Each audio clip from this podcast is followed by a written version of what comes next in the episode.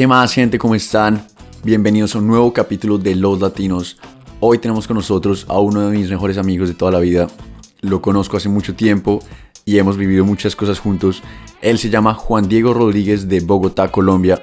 Y hoy hablamos de un tema que siempre me ha interesado mucho en él, que es su mentalidad. Él tiene una manera de pensar muy, muy icónica, que a primera vista puede parecer incluso chistosa, pero una vez te adentras un poco más en la conversación te das cuenta de que, de que hay mucho más atrás. Y es la frase, todo es mental. Y darte cuenta de que en muchas situaciones de la vida, si tú simplemente cambias tu actitud y te enfocas, la situación mejora automáticamente. Y Juan Diego casi que desde que recuerdo siempre ha tenido esa mentalidad frente a cualquier situación, deporte, universidad, la vida diaria.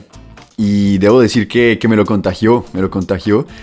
Y lo único que espero es que los contagie también a ustedes. Muchísimas gracias por escuchar y denle la bienvenida a Juan Diego Rodríguez.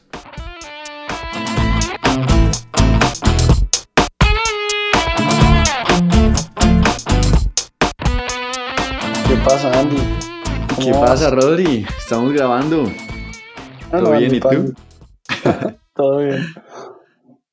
Aquí en la casita. En la casita de mis padres, aquí en Estados Unidos, sí. Ah, buenísimo. ¿Y qué, y qué, qué emocionado de grabar? Sí, Andy, la verdad. Se me, desde que arrancaste todo el proyecto se me ha hecho muy chévere. He escuchado casi todos los capítulos. Y mientras los escuchaba era como pensando, puta, ¿qué voy a decir yo cuando me toque? Y sí, no, me parece muy chévere, como, no sé, me, me siento un adulto haciendo esto, ¿no?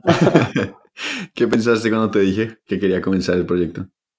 Bueno, me pareció como muy, muy bacano, porque es ese, pucha, es eso como que uno siempre dice, cuando quiero ser grande, tal vaina, y es como, pucha, ya, ya somos grandes, ¿no? Chévere que Andrés esté en esto, sí, pues, y pues sí, me hizo muy bacano, en verdad. Pues bueno, no, gracias, Rodri. Em, si quieres, tal vez antes de comenzar, eh, ¿te quieres presentar para la gente que no te conoce? ¿Quién es Juan Diego Rodríguez? Bueno, yo, yo soy Juan Diego Rodríguez Molina, eh, soy colombiano, bogotano, de toda la vida he vivido en Bogotá, ahí estudié, ahí hice mis amigos, ahí crecí y estoy estudiando economía con opción en matemática y administración y pues la opción es como un minor, para los que no sepan, como un minor de tu carrera. Y como desde el año pasado mis papás eh, se vinieron a vivir acá a Washington, D.C. Y entonces estaba en esas de ir y venir de Colombia a Estados Unidos y viceversa. Claro, no, y ahorita, ahorita con la pandemia, pues mejor la verdad de estar allá con tu familia, pues, ¿para qué estar encerrado en Bogotá? Recién arrancó, o sea, yo estoy viviendo con mi abuela, la Bogotá. mamá de mi papá, en Bogotá. Y es, es prácticamente como, o sea, es muy vivir solo encima porque es, es mi abuela es súper tranquila, o sea, ha hecho todo tipo de desmadre y tales. Pero, pero como cuando arrancó toda la pandemia y eso, sí. Encima como porque todos los medios eran súper paranoicos y tal, Claro. y apocalípticos y mierda, y yo era como, marica, no todo eran mis papás y Estados Unidos y tal. Literal. Y como que hablaba con ellos todo el tiempo, y era como, pucha, ¿qué vamos a hacer? Los aeropuertos no los abren, nada. Y en una de esas mi mamá, no sé, como en un grupo de mamás ahí de los, de los clásicos, se encontró que había un vuelo humanitario, pues aplicó y, y yo tengo visa diplomática, y con eso me lograron traer y he estado acá entonces. Buenísimo, no, no, de verdad, pues mejor estar con la familia ahorita. Em, pues bueno, Rodri, tú y yo nos conocemos hace rato, ¿no? Hace años. Y no, y la verdad, podríamos hablar horas de diferentes historias, pero yo quiero hablar hoy contigo de un tema específico y es tu forma de pensar, tu mentalidad, que creo que para mí estos últimos años se ha vuelto un poco como un ejemplo a seguir. ¿Me quisieras contar un poco al respecto de eso? Claro, Andy. Eh, pues Andy, digamos, yo de toda la vida, como he tenido unos referentes muy claros. Entonces, digamos, yo siempre he querido ser como, no sé, Cristiano Ronaldo, como Roger Federer y tales, y digamos, eso es normal de cualquier niño, de cualquier punto, como de estos maricas que ganan todo, que nadie les gana, que tienen todas las niñas, tienen toda la plata, tienen, o sea, tienen la vida hecha. Pero cuando como empecé a crecer y darme cuenta como, pucha, o sea, ¿qué es, qué es lo que hace esta persona? ¿Y qué es lo que, cómo es, qué puedo hacer yo para ser cercano a eso? Me di cuenta que realmente todo está en la mentalidad. Todo está en la mentalidad. Que todo, todo está en la mentalidad que tú, que tú le pongas a lo que haces, a cómo actúas y todo eso. Y entonces desde ese punto yo empecé a decir en mi vida, y te consta en todos lados, ante cualquier circunstancia, que todo era mental. Tengo cinco tareas, pero nada, eso es mental, eso no. eso será problema de yo el futuro. Tengo tal vaina mental. No estoy enfermo, esto es todo mental. Y pues a partir de ahí, como algo que, como que la gente se tomaba como un chiste y casi porque yo lo ponía así, empezó a ser como pues mi forma de vivir, bueno, porque cuando uno se, se da cuenta realmente todos los problemas y circunstancias o todas las imposibilidades, la mayoría de veces es algo que uno mismo se pone. Y es algo que uno, sentándose a pensarlo bien, uno, se quita eso de encima, uno todo lo puede manejar con, el, con, la mentalidad que usa. Eso es muy fuerte y es algo que, que siento que la gente no sabe tanto, que no, no toma tanto en cuenta. Me, me, parece interesante eso que dices de de que muchas veces los problemas o, esas cosas que se nos presentan son vainas que nos ponemos a nosotros mismos. El otro día leí que existe un, creo que es un síndrome o alguna vaina así, de que, o sea, si, si, tú, si tú tienes pocos problemas o no tienes muchos retos en tu vida, tu cerebro empieza a inventarse problemas. Y creo que muchos de los problemas que aparecen se pueden resolver con una mejor actitud. De acuerdo, o sea, es es, es, un tema para todo, O sea, me pasa, me pasa muchas veces que, digamos, veo en los semestres, yo ya voy en, en quinto, entro ahorita, y digamos, llega un punto en el que tú ves las cosas muy de para arriba, ves las vainas complicadas, entras a las clases y, yo, yo cuando dieron esto, nada, y tú, no sé, como ves tantas materias, tantos trabajos, tantas vainas, y uno siente como marica, cómo va a lograr tener todo este peso encima, pero cuando uno se da cuenta como lo fuerte que uno puede llegar a ser, como solo por, no sé, decir como, bueno, marica, ya. Se sienta, se calma y son tantos trabajos, voy a estudiar tal vaina y, y uno poco a poco, teniendo la mentalidad correcta, logra sacarlo muy fácil. ¿Sí? Entonces, digamos, si yo veo toda esa carga encima y encima llego y digo, no, marica, encima es que yo, yo no sirvo para esto, esto no es lo mío, yo soy malísimo, tal, pues marica, todo eso te va a ganar y te va a ganar por goleada. te va a llevar y te va a llevar puesto. si, marica, si hay alguien acá que, que puede lograr esta misión, soy yo. O sea, si hay alguien acá que tiene que cobrar esta mierda, soy yo. Y, y pues así uno empieza a hacerle y casi que siempre pues funciona para todo también, marica, digamos. Para algún deporte, alguna niña que te guste o algo, para todo funciona así, uno tiene que ponerse en la situación que uno es la mejor persona que está en ese momento para tomar esa situación. Tú, eh, pues ahí lo mencionaste un segundo, y pues es que yo me acuerdo, o sea, yo lo viví, que tú empezaste, o sea, no me acuerdo en qué época fue, pero tú empezaste a decir que todo era mental de, de un día para otro, y, y pues como nosotros, pues, tus amigos, lo percibimos al principio, era que era un chiste, como alguna, alguna frase eh, pasajera o alguna cosa así. ¿Para ti comenzó siendo un chiste o desde el principio era un lema? Pucha, es que, a ver, la vaina es que, para, el que no me conoce, honestamente soy una habla mierda, pero el que gigantesco, o sea, salgo con unas vainas que me sorprendo hasta a mí mismo. Quizá eso fue una de esas vainas, pero la vaina es que dentro de todas las vainas que, que digo y eso, siempre hay un por ciento que trae una verdad detrás, ¿no? Entonces siempre hay algo que, que trae algo, algo fuerte por detrás y creo que, pues no fuerte, ¿vale?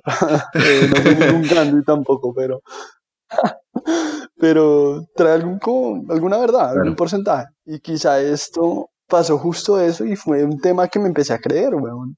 Y es que es algo en serio que yo te digo que yo, me o sea, yo llevo años sin enfermarme. yo, me, yo me empiezo a sentir mal y me que yo mismo salgo a hacer ejercicio, a toda mierda, a comer, a hacer como, como sentirme si estuviera totalmente lo contrario y, y sirve mucho. O sea, en verdad, debe haber una explicación científica, pero. Pues hablando, hablando de eso, tú has subido de una vaina que se llama, o pues que, que, que dicen que se llama, que se llama la ley de atracción. No. Pues la verdad, yo sí no, no me he metido mucho en eso, pero por ahí he oído, y es básicamente que lo que tú, el, o sea, como el cuento que tú te creas, empiezas a, empiezas a vivirlo. O sea, el ejemplo, el ejemplo que oía era un man, se llama, se llama Charlie, Charlie Javali o alguna, alguna vez así. El man era un productor de música súper famoso, ganó, ganó Grammys y todo, pero era, era muy, o sea, tenía mucho sobrepeso. Y cuando él era niño, él quería ser un deportista, él quería ser patrocinado por Nike, era como su sueño. Entonces un día, pues en, esta vida de, productor de música, le dio un, como un tumor en el cerebro, una vaina así.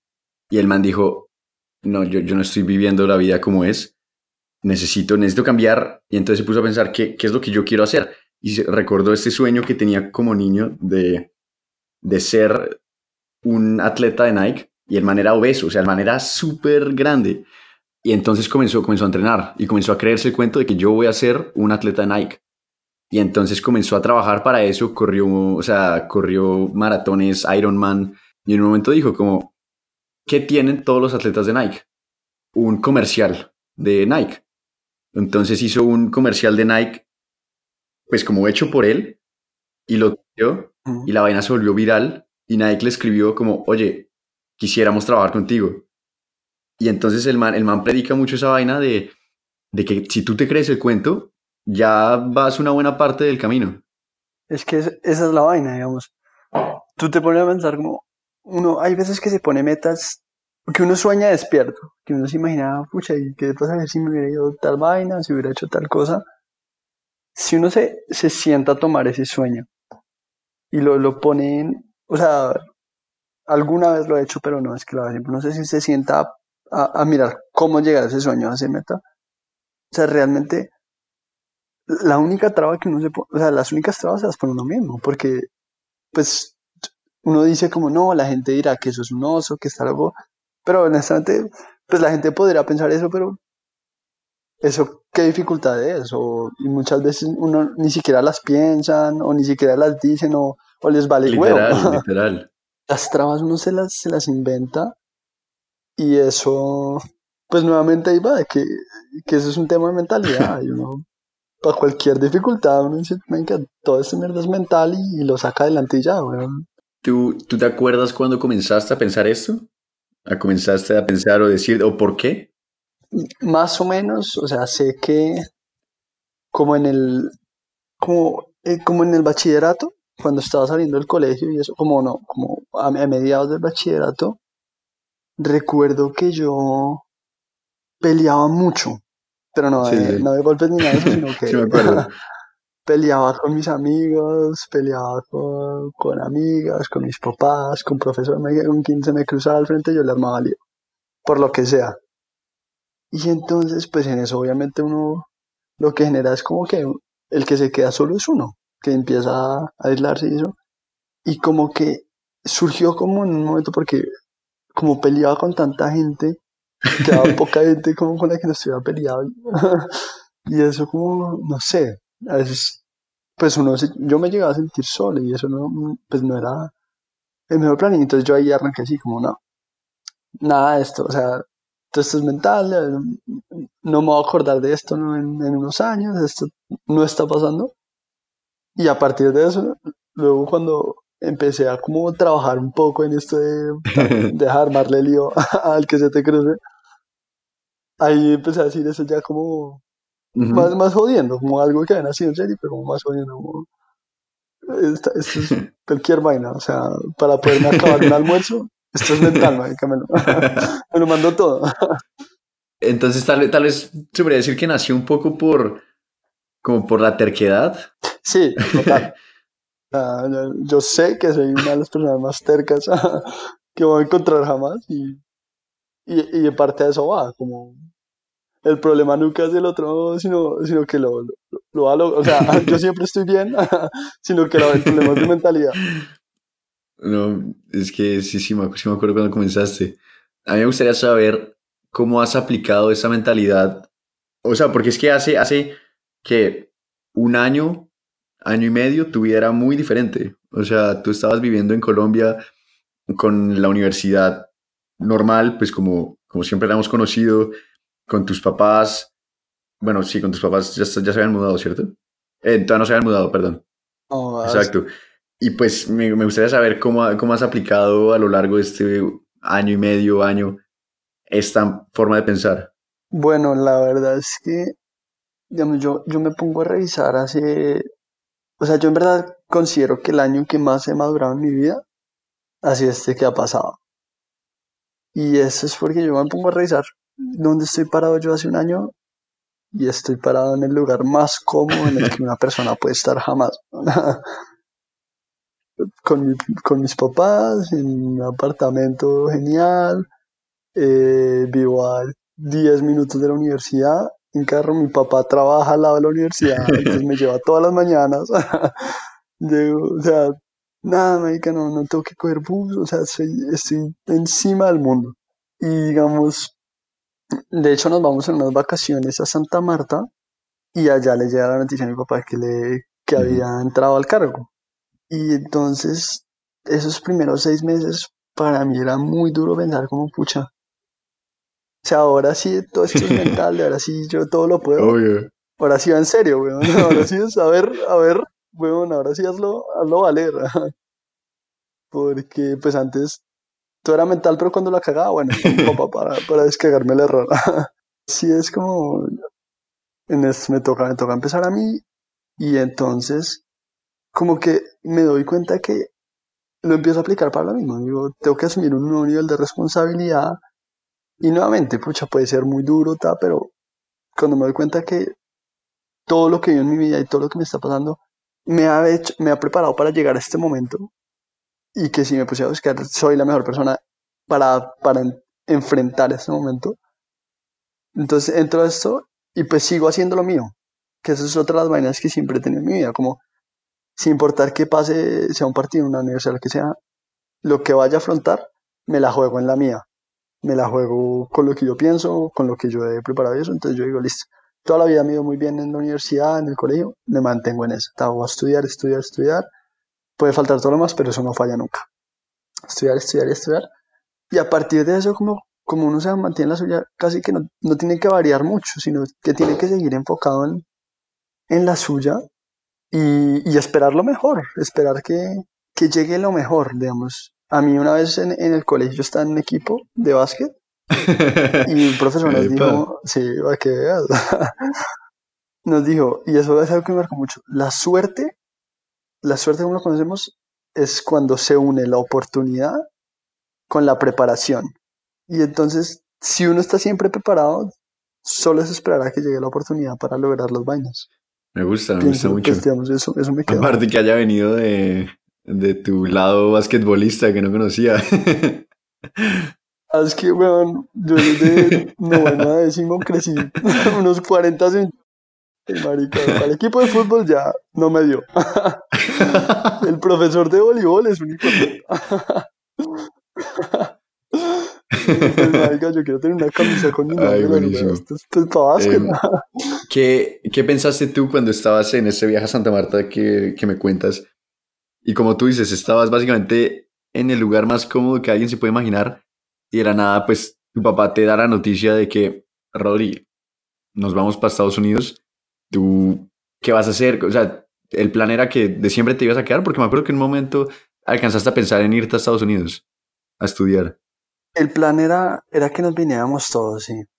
Digamos, recién, como así arrancó todo, yo, a mí eso me dio muy duro, yo, pucha, perderlo todo, o sea, como arrancar de cero.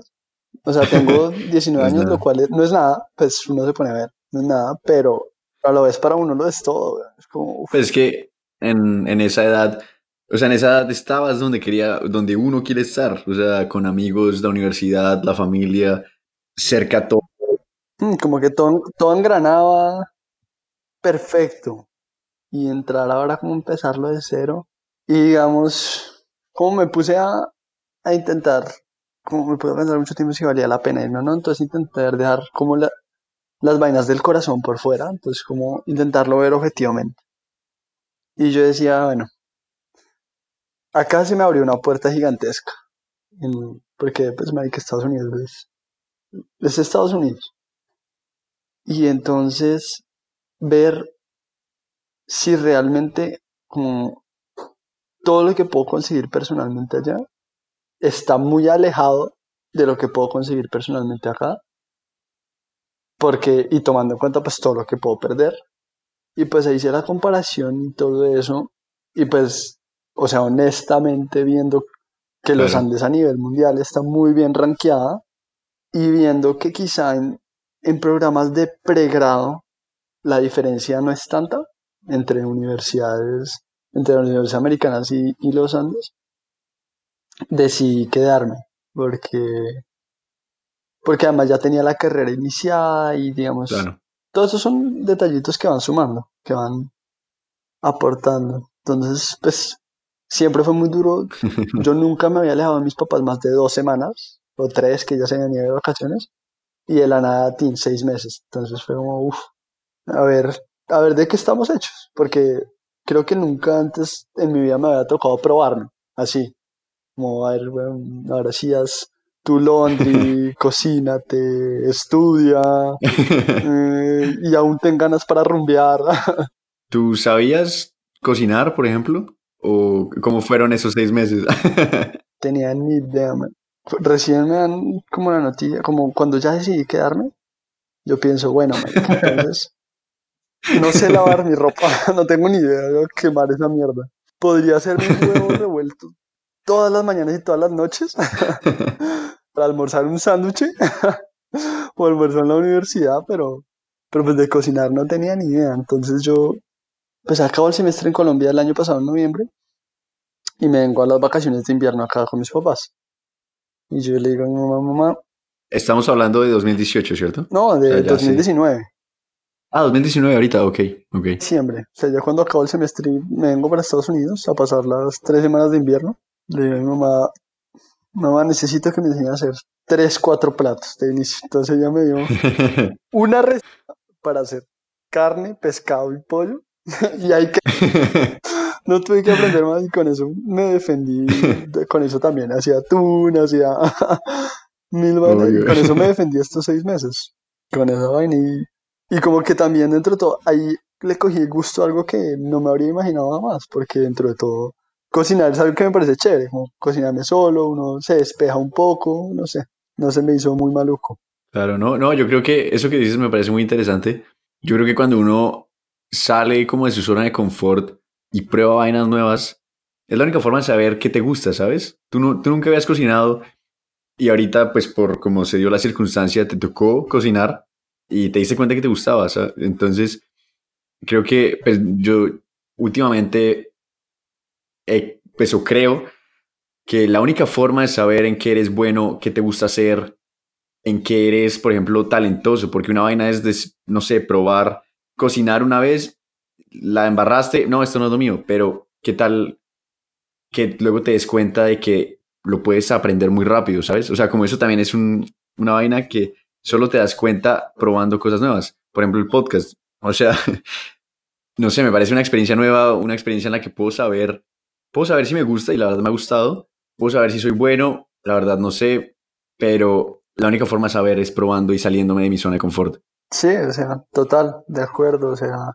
y digamos, ahí uno encuentra vainas que son fructíferas para uno, o sea, un man que sabe cocinar. eso es, o sea, yo utilizo eso muy a mi favor. Yo ya varias veces mis amigas a, a, comer a mi casa. o sea, yo les hago la comida y son vainas que, que hace un año ni de mente. O sea, la, la llevo a comer a la calle, pero yo nunca. Obvio. ¿Qué significa para ti todo es mental, Rodri? Significa todo es mental es es una forma de vivir. Una forma de vivir. Es una, es una forma de vivir. porque, porque a partir de eso te empiezas a dar cuenta de que los problemas no son tanto, no son tan grandes como los crees. Y es una forma que, que, te, que te hace, pienso yo, te, potencia tus posibilidades al máximo. Hace esa forma de vivir, es una forma que precisamente, como con lo que decías del podcast, te hace siempre intentarlo al menos. Siempre. O sea, porque vivir con, con el arrepentimiento de que no lo intenté, que pudo haber sido, eso es, yo creo que puede ser de las vainas más horribles que existen y yo creo que eso es algo que, que todo el mundo piensa. Entonces, el, el todo es mental es algo que, que yo creo que me ha, ha potenciado mis, me ha potenciado en ese sentido, todas mis, mis vainas a favor pues las, las uso al máximo porque veo que, que no hay algún problema lo suficientemente grande para pararme, para detenerme. Y, y pues sí, es algo que, que aplico y predico. es, es, algo que la verdad, creo que me di cuenta mucho más, o sea, como mucho después de haberte conocido, pero pues que hoy en día me parece, o sea, me parece demasiado chévere. O sea, y también, o sea, muy, creo que la mayoría de veces que hablamos de eso como que nos reímos, pero me, me encanta la forma tuya de no rendirte. O sea, siempre por lo menos intentarlo. Es como algo tan, como tan, tan noble, tan... O sea, todas las oportunidades que no tomas las perdiste, así de fácil. O sea, todas las veces que no intentas, automáticamente estás perdiendo, pero tú siempre, por más que creo que alguna vez me dijiste como, creo que era una frase de, de Millonarios, el equipo de tu, de tu, de, pues, de Bogotá, que era como, mientras haya... Mientras haya un por ciento de posibilidad, tendré 99% de esperanza. Y con eso he pasado tantos malos ratos. tantos malos ratos. maldigo a la persona que me metió esa frase en la cabeza. maldigo. Pero bueno, entonces tú, tú pues, me, me contaste de ¿Cómo fue este cambio de que tus papás se fueron a vivir a Estados Unidos? Comenzaste a vivir solo, pues estabas con tu abuela, pero pues como tú dices, es una persona muy fresca. Entonces era básicamente vivir solo. Entonces, yo te quiero preguntar cómo han sido estos últimos cambios. Pues estos últimos meses con el coronavirus se canceló la universidad, se puso virtual, pues eso es algo que nos afectó a muchos. Pero pues tú además de eso, tuviste que dejar Colombia para irte a vivir fuera del país por primera vez en tu vida? Digamos, esta, esta también ha sido una etapa como difícil en el sentido de que yo ya prácticamente me sentía viviendo solo. Y tenía todas sus responsabilidades, pero también, o sea, es una putería. no hay otra palabra, es una, es una locura vivir solo. Tiene muchas más responsabilidades. Claro. Pero es que en verdad que, que, que, es algo que paga. Y encima pues también que, pues obviamente mis papás tampoco es que me dijeran a su suerte, sino que, o sea, yo estaba bien montado. Pasar de tener toda esa libertad, quizá volver a la casa de mis papás. Y digamos, no es que haya perdido libertad, sino que ya no puedes hacer lo que a ti te parezca apropiado, sino que tienes que entrar en el coincidio de lo que la casa parece apropiado. Entonces, acá, uno de los problemas es que acá mis papás parecieran como si tuvieran 200 años y todos los días se acuestan a dormir a las 9 de la noche. Eso para mí es pecado, güey. como uno como de acostamiento, digamos, un tipo de venas así como que no es como que uno lo trate de niño chiquito, sino que son es una nueva convivencia a la que hay que adaptarse y encima que entró a un país en el que no conozco a nadie. Claro. Entonces ha sido algo pues difícil, pero nuevamente, pues uno, uno se mueve, uno no deja de, de buscar gente, buscar cómo conocer gente, actividades. He estado jugando mucho fútbol, como en aplicaciones y vainas ahí, como intentar no quedarse quieto, porque casi que el que se queda quieto pierde, entonces. Pero pues es que eso también es nuevo completamente, o sea, completamente nuevo para ti, ¿no? O sea, el hecho de, de llegar a un lugar al que no conoces a nadie es algo que no vivías hace mucho tiempo. Pues tú me comentabas que la última vez que eso te pasó fue cuando entraste al colegio en, o sea, con cuatro años. No, esa fue la última vez que a mí me tocó entrar como a, hacer muchos amigos, porque a partir, desde ese entonces yo ya consolidé mi grupo de amigos en todos lados, y luego, no sé, si alguien me caía bien, lo metí al grupo, pero, ¿me entiendes? Como, como el, no sé, como, acá ya tengo mi, mi confort, si la gente quiere entrar acá, listo, recibidos, pero yo tener que llegar acá a intentar entrar a, no sé, como uno acá intenta entrar a grupos de amigos porque, porque pues ya están consolidados. o sea, ya acá la gente de 20 años, pues obviamente tienes todos sus amigos y eso, entonces llegar a conocer como así, sin el respaldo de que están todos mis amigos atrás, es, es complicado, es, ha sido un reto, la verdad. Pero pues bueno, ahí entra otra vez el todo es mental, ¿no? Sí, sí, uno digamos, y digamos, eso digamos, la, verdad es que lo aplico mucho a la hora de hablar de una mujer porque uno, uno de hombre piensa mil vainas antes de acercarse a hablar a una, mujer que no conoce, pero mil vainas es como, ¿y será que tal? Lo que sea, o sea, uno se pone nervioso, lo que sea, y me, me queda, ya, todo es mental, y, me mando, y ya, y listo, me estrella, bueno, ya, listo, no, no pasó nada, pues así, así es como manejo todo en general. Entonces también pues para ir a hablar uno a, una gente que uno conoce, uno simplemente se manda y ya. Lo que tenga que pasar. Claro. No, qué chévere.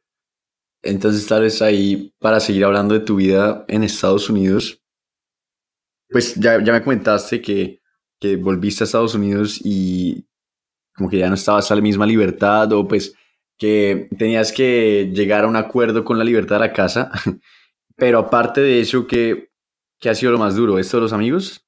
Yo creo que una de las vainas más difíciles, como, porque entre todo uno acá está muy bien, eh, digamos, actividades tengo y tales, pero una vaina que sí me ha costado mucho y me ha dado duro es, es ver cómo está todo en Colombia.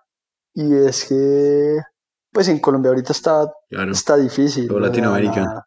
Está, sí, en general Latinoamérica, los países está muy duro, los hospitales se están llenando y como, no sé, sentir, es, es, una impotencia rara que uno siente porque, porque es algo que es mío, es de mi país.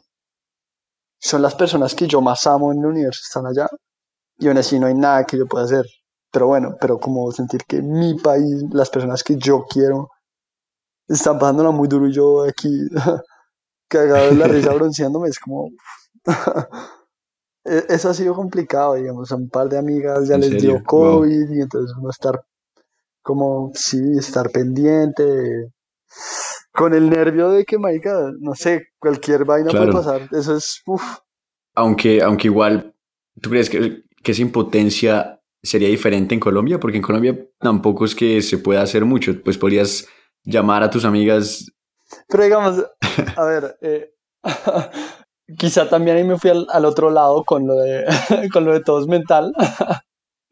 Y es que en Colombia pues en Colombia tenían cuarentena obligatoria para todo el mundo no claro. Y digamos que pude llegar a pensar que eso también era mental entonces esa mierda para pa, mí no aplica y yo cogía el carro y yo salía parando mis amigas y estábamos un buen rato. Cosa que no está bien. Cosa que, que no recomiendo a nadie que no recomiendo absolutamente a nadie. Pero, digamos, sé que he llegado al caso de que alguien le dé COVID. O sea, yo iría, Mike, yo iría con cuatro máscaras, con cinco guantes, con, con toda la vaina. Pero como siento que, el, que una persona tan cerca de mí que quiero tanto que esté pasando por algo así duro, porque en verdad es algo que puede llegar a complicarse y puede llegar a ser difícil y como yo no tener ningún papel de apoyo al respecto, no sé, no, eso es lo como, que me... Creo, creo que es algo que tendrías que evaluar cuando se dé el caso. Eh, en lo personal, yo no, yo, yo sé que yo te diría que no vayas, eh, pero por otro lado creo que sé que tampoco me harías mucho caso. Honestamente, yo no. hay, hay, veces que sí debería escuchar a, a, lo que me dice el resto del mundo. Muchas veces. pero pues no, no pasa. Para bien o para mal, no. Ah, pero pues, o sea, bueno, eh, con unas, un par de excepciones como esa, yo creo que el todo es mental, de verdad, que es una vaina, es una vaina que desde que yo te empecé a escuchar decirlo, pues como, como te dije el otro día, me cambió la vida. O sea, yo simplemente empecé a poner, o sea, creo que yo vivía muy como por inercia. Estaba en el colegio y iba todo el día al colegio, estaba con mis amigos, llegaba a la casa, no hacía nada, me, era hora de dormir y al siguiente día repita, repetía. Eh, eventualmente jugaba tenis, pero ya, como que todo, todo era eso.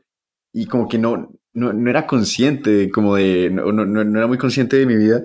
Y pues bueno, en algún día o, algo, un tiempo en el que tú comenzaste con eso todo mental. Y yo me acuerdo que como por, como por mitad de mi, de mi penúltimo año de colegio, yo empecé, yo empecé a joder, o sea, como, yo, también como, sobre, sobre todo en mi colegio, le puedes preguntar a mis amigos de, de colegio y te, te dirán que, que, yo empecé a decir mucho eso, y era como, todo es mental, o sea, como, ¿por qué te preocupas? Todo es mental, todo, todo está en la mente, eh, y todas esas vainas así, lo empecé a decir, lo empecé a decir, lo empecé a decir, y de la nada empecé a notar un cambio en mí, como que, como que, no sé, creo que antes me, era, era como mucho más inseguro al momento de hablar, y, y me, me, volví mucho más confiado, gané mucha confianza, creo que ese tal vez el cambio más grande que yo tuve. Y todo fue por comenzar a, o sea, solo por un pequeño cambio que hice, que fue comenzar a joder con todo es mental. Y te lo juro que yo lo comencé por puro chiste, o sea, yo no tenía absolutamente nada planeado. Pero creo que a mí nadie me toma en serio, baboso. Pero, pero no sé, hubo un momento en el que fue como, como que me pausé y pensé eh, frente a alguna situación, ahorita no te sabría decir cuál, y me di cuenta de que en verdad mi actitud definía la situación. Ya sea, no sé, hablarle a personas, o sea, a mí, a mí yo era una persona que a mí me costaba hablar por teléfono con alguien que no conozco, a mí me costaba, no sé, en el colegio irle a pedir un permiso eh, a alguna, algún profesor, a mí me costaba, no sé, todas esas vainas y era como, eso, eso, o sea, me di cuenta de que todo eso es mental. Todo. o sea, honestamente, es, es una forma, te, cambia la forma claro, de vivir. Claro, Una que te empuja, te, ya, solo mándate, solo ya. todo es mental, puta. Además, digamos, o sea, y claro que uno tampoco puede llegar y irse a rumbear de jueves a lunes, porque todo es mental. O sea, quisiera, quisiera, pero pues también uno tiene que, como, digamos, hacer las dos vainas con las que yo siempre he sido enfático, como lo de todo mental, que es clave, y lo de jugarte en la, tuya. Eso es, es lo que mejor eres, jugándote en la tuya, para cualquier eh, persona. ¿A qué te refieres con jugarte en la tuya? La gente que, digamos, las personas, a, a uno mismo le pasa que uno quiere actuar como alguien más para resolver una circunstancia. Entonces, no sé si yo y si estudiara como tal persona, o si yo me hiciera tales cortes de pelo como tal persona, o si yo hablara, hiciera los chistes de tal persona, o si yo simulara ser la otra persona, digamos, no te va a ir bien porque eso, ese es el juego de alguien más, esa es la forma de ser de alguien más. Y digamos, las decisiones y toda la forma de ser de uno tiene que, pues pienso yo como puede salirle bien o no, pero uno, uno tiene la tranquilidad de que cuando uno se la juega en la de uno, uno sigue sus principios, uno sigue su forma de ser, hizo literalmente lo mejor que pudo. Porque uno no va a hacer lo mejor que uno puede a través de la forma de ser de alguien más. Eso, eso uno solo lo puede lograr siendo como de intentar ser lo más auténtico, intentar jugarlo lo más auténtico. Entonces, digamos, esas han sido las dos vainas. Entonces uno también al menos yo, yo siempre he sido, pues, como muy eh, pro de que el, el, trabajo duro es algo que a ti nunca te va a traicionar. O sea, eso siempre, siempre va a pagar. Sin importar cuándo ni dónde. El, el, trabajo duro paga. O sea, de una forma, pero paga. Eso es algo que uno no pierde. Pero no, no traicionar eso, de que uno tiene que seguir las vainas de unos. Jueguesela en esa. Vaya con toda por eso. Y, y así es como, pues yo siento que uno puede ir al, puede entregar lo mejor de sí. Qué chévere, me, me gusta mucho, mucho eso que dices. Creo que se trata como de, de ser consciente, de ser consciente de quién eres tú. Sí. Y digamos como estar, estar orgulloso de eso, como, como marica. O sea, en verdad, es, un poco ridículo, pero yo antes de, un examen, de cualquier examen que tenga, yo me pongo como, tengo una, yo tengo una playlist Spotify que se llama Goleador, como ponerme en modo como de afrontar un partido importante, entre comillas, un examen. me la pongo y me mentalizo tipo Rayo McQueen, Ajá. así en, la- en las películas, como, soy veloz, así. y me mando. no, llegué a ese extremo, pero Eh, Me parece que se puede encontrar un buen balance eh, entre ambos extremos. Pues bueno, Rodri, como sabes, tenemos esta última sección que se llama Completa la frase. Entonces te voy a leer un par de frases y tú me dices cómo la terminarías, ¿listo? Ah, pero tengo que terminarla con una palabra. No, no, no, no, con, puede ser con, con más palabras, con frases, con lo que quieras. Pero es simplemente el final de la frase, ¿listo? Número uno. Todos los días intento recordarme. La importancia de todo lo que vengo haciendo en mi vida. ¿Sí me entiendes? Ok, como que. me- como digamos, todo el estudio, todas las relaciones, todo lo, todo lo que he hecho, lo que he creado, como ver que eso no ha sido en vano. Entonces recordarme como, "Tin, yo voy, Ok. quiero llegar a tal lado y siento que esto que he hecho es algo que me está, me está llevando en el camino correcto. Entonces, eso es algo que pienso casi que a diario. Ok.